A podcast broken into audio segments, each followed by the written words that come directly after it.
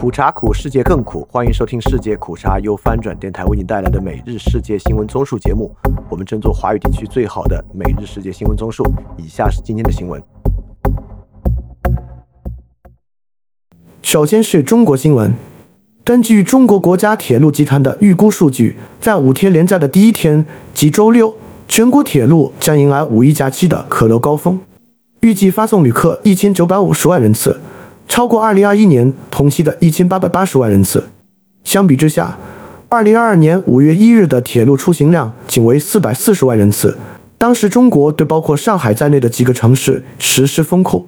翻平，这个数字在二零一九年是一千七百二十四万人。今年五一旅游市场的火爆是不争的事实。更需要关注的是，这与整体经济复苏的关系，这是报复性消费，还是对长期收入增长利好的消费？还是一种绝望的狂欢。下一条新闻：二十九日上午，甘肃酒泉金塔县 S 二二八线杭间村六组林场路段发生一起交通事故，一辆山西牌照的重型半挂车和一辆甘肃省张掖市牌照的小型面包车发生碰撞，已致六人死亡，十二人受伤，均为面包车内人员。下一条新闻。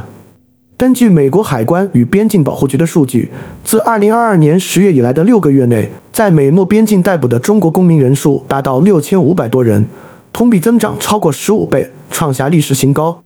翻平，通过名为“走线”的方式，从厄瓜多尔长途跋涉来到美墨边境，人员构成非常复杂，有无望的底层劳动者，也有城市中产，还有人拖家带口，带着年幼子女和年迈父母走线。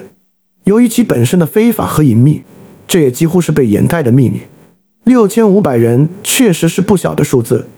下一条新闻：中超公司原董事长马成全、中国足协原副主席李玉毅涉嫌严重违法，现正接受中纪委驻体育总局纪检监察组和湖北省监委的纪律审查或监察调查。翻平，足球圈掀起审查风暴，为什么足球圈在过去成为贪腐核心呢？是因为过去近十年大量现金和利益涌入足球。以深陷债务风暴的恒大为例，在2006年，恒大依然是地区性地产公司，但通过对足球的疯狂投资，在2013年拿下亚冠联赛冠军，走上发展的狂飙时代。足球成为各个政商企业投资的核心标的，上好下盛。足球成为中国政商圈非正常的一条激励途径。既然激励途径非制度、非正规。这就是天然的神猪温床，也就是说，足球官员的权利成为驱动这条激励路径的关键。然后是亚洲新闻：印度总理莫迪通过播客与民众互动。在《Man Ki Bate》的第一百集中，莫迪赞扬了无名英雄。莫迪并不喜欢接受媒体采访或面对面与市民交流，而更喜欢通过每月一次、时长三十分钟的播客与公民保持联系。在节目中，他讨论了民众关心的问题。阐述了自己的理念，并向各年龄段、社会阶层的印度人提供了人生建议。下一条新闻：新加坡对联合国关于毒品走私死刑评论提出抗议。新加坡表示，联合国人权高专办的声明忽视了毒品对其社会造成的严重危害。此前，该人权机构曾敦促政府紧急重新考虑对走私大麻的汤加拉朱苏帕亚的执行死刑。翻评严刑峻法的总有理由。新加坡面对马来西亚的小国历史以及李氏家族维持统治的原因，对内实施威权统治。威权政体总是要匹配严刑峻法，塑造社会秩序，不然对社会威压就变成仅仅是为了政权安全。所以，威权体制总是采用整体暴力的方式塑造保守道德秩序，让对意见者的压制成为塑造社会秩序的一个环节。下一条新闻。伊朗情报部周五指责外国敌人和持不同政见者煽动对涉嫌毒害女学生的恐慌，称其调查未发现实际中毒事件。在警方因涉嫌违反严格的头巾规定逮捕了一名年轻女子后，数月来对伊朗神权统治的抗议活动已经激起了名字，数千名女学生受到了疑似袭击的影响。翻平：幸福的国家各有幸福，而不幸的国家却总是类似的。下一条新闻。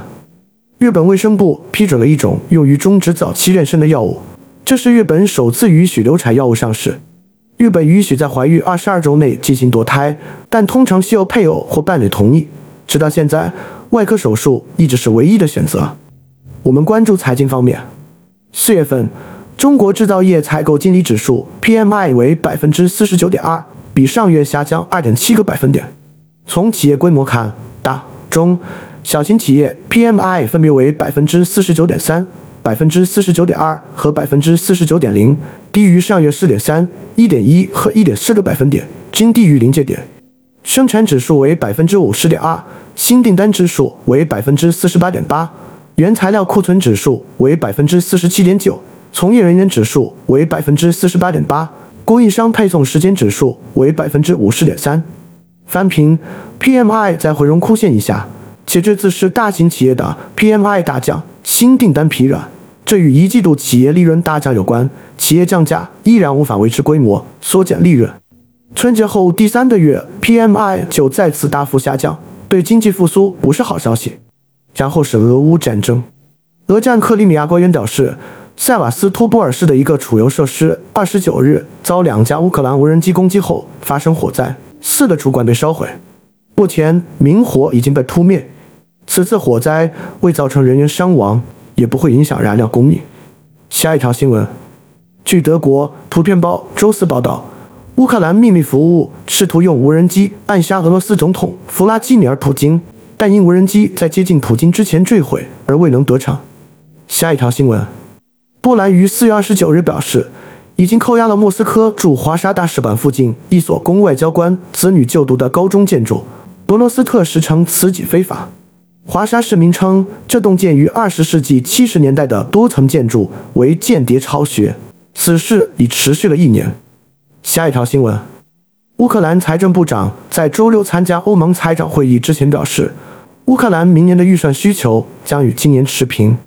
欧盟今年向基辅提供了一百八十亿欧元的贷款，以填补每月约三十亿至四十亿美元的预算缺口。最后是世界其他新闻。如果称当前海洋发生的情况为异常，不有点轻描淡写了。从三月份以来，海平面的平均温度一直在攀升至创纪录的高点，如今日图中的非线所示。翻平，从去年经验来看，气候和生态是个异常复杂的系统。一旦超过某种临界值，后续发生的衍生效应和后果根本就在可预期范围之外。气候危机纪元真的来了。